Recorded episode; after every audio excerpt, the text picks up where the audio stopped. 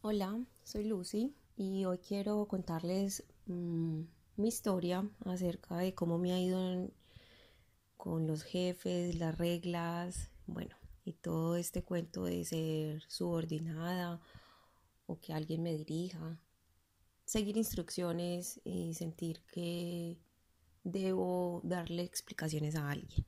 Resulta que desde pequeña eh, fui muy rebelde, no me gustaba que me dirigieran ni dijeran qué hacer, quería tener literalmente la vida que me diera la gana, como desde los cinco años, sí lo sé, algo totalmente de niño pensaríamos, ¿cierto?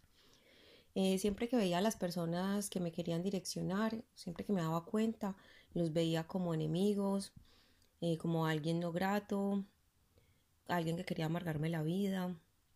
Sí, yo creo que hubiera sido un error impresionante y un fastidio haberme encontrado en esa época porque así era.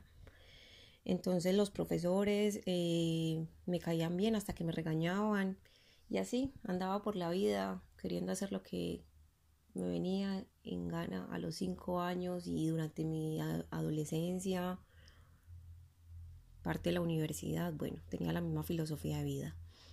Eh, fui creciendo y entrando al mundo laboral, obviamente, y sabemos pues que siempre tenemos como un jefe, eh, alguien a quien rendirle cuentas, y obviamente no fui la excepción.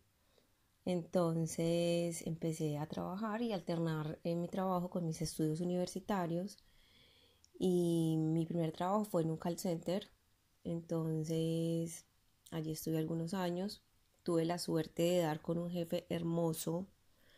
Eh, no sé si por lo joven que era en ese instante.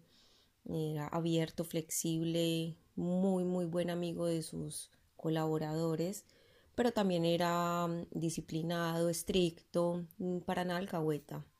O sea, eh, nos quería, pero nos exigía por otro lado. Pero era tan líder que definitivamente a nosotros, a mis compañeros y a mí, nos nacía hacer las cosas bien, como por no decepcionarlo, como para que todo siguiera fluyendo bien, como por no dañarlo, ¿cierto? Y que fuera de pronto a cambiar con nosotros. Bueno, eh, como todo en la vida acaba, eh, estuve algunos años pues en ese trabajo, pero después me marché y empecé eh, a trabajar en una empresa familiar mm, pequeña, éramos tres personas, eh, el esposo y la esposa y yo, que era la secretaria.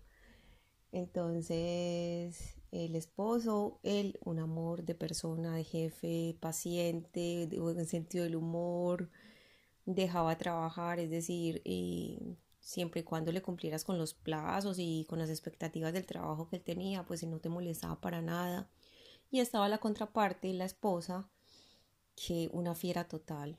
No dejaba trabajar, controladora, había que pedirle permiso para dar un paso, para nada dejaba que la persona fuera autónoma en sus decisiones. Ella quería gobernar todo en su globalidad, incluyendo al esposo.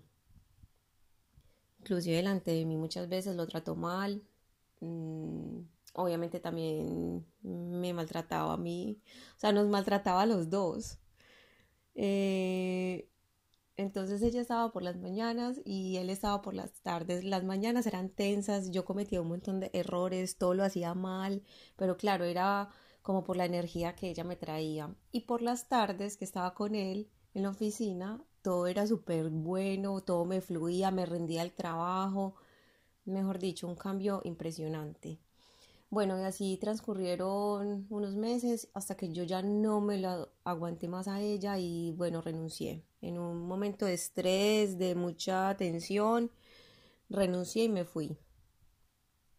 Mi vida continuó y pasaron unos meses y mi jefe, él, me llamó y me dijo que volviera o que me, que me extrañaba, que extrañaba mi trabajo, como la química que teníamos para trabajar, todo. Entonces yo muy cínicamente le dije, ok, yo vuelvo, pero el día que te divorcies. Eh, él se rió y obviamente hasta el día de hoy no se ha divorciado, entonces hasta el día de hoy no he vuelto. Bueno, cerrando ese capítulo, ese ciclo y pasando al siguiente, estuve unos años en otra empresa familiar, pero sí éramos más personas, alrededor de 11, 12 personas más o menos. Mm, la esposa, la jefe, la esposa, una de las dueñas trabajaba desde la casa y el esposo desde la oficina. Claro que se mantenía muchas, eh, perdón, eh, casi todo el tiempo por fuera, con clientes, cerrando negocios, bueno, todo esto. Eh, realmente fue una experiencia demasiado buena.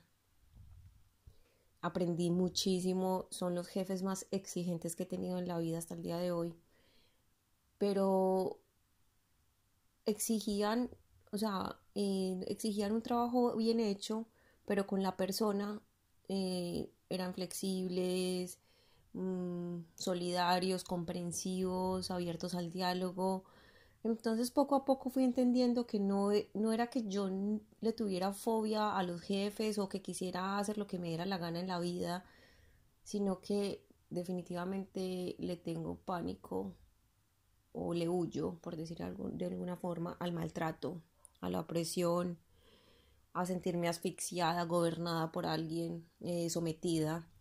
Y todo esto parte de una historia familiar en donde las mujeres de la familia siempre hemos dado, bueno, hemos, yo no me incluyo ahí porque gracias a Dios no he tenido esa suerte, pero todas las, las mujeres de mi familia, en su gran mayoría, o sea, un 98%, han tenido una vida de, de sumisas, de esclavas de sus esposos, de personas que las maltratan física, psicológica, mentalmente entonces digamos que yo no quería repetir esos errores e inconscientemente pues eh, crecí siendo como una rebelde de las reglas.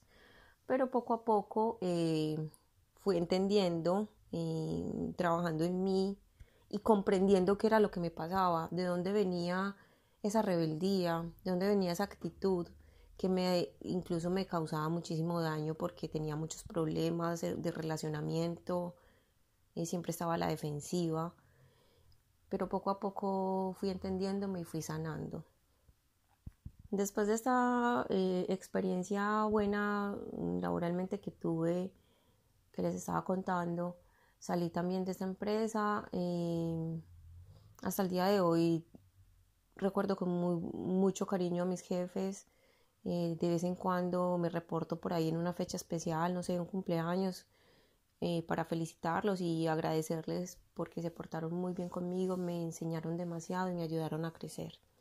Después de ellos, eh, tuve, por ejemplo, una jefa que vivía todo el tiempo humillando al esposo porque había entrado en bancarrota, vivía de postureo 100% porque los bancos llamaban a cobrarle todo el tiempo y ella literalmente lloraba diciendo que no tenía con qué comer siquiera, pero mentiras que iba a los restaurantes más costosos, se vestía las mejores marcas porque tenía una imagen que cuidar en la sociedad en la que ella se mueve.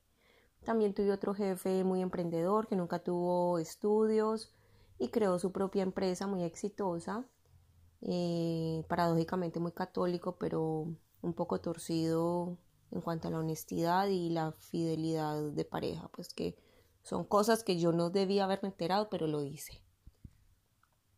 Y ya, quería contarles que esa fue mi experiencia o ha sido mi experiencia con los jefes, eh, que tenía un trauma eh, porque veía a todas las personas que como que me, dirigen, las veía como enemigos, pero era producto de la imagen que crecí viendo en las mujeres de mi familia, donde toda la vida han estado silenciadas, sometidas por esposos que han sido sus verdaderos eh, verdugos.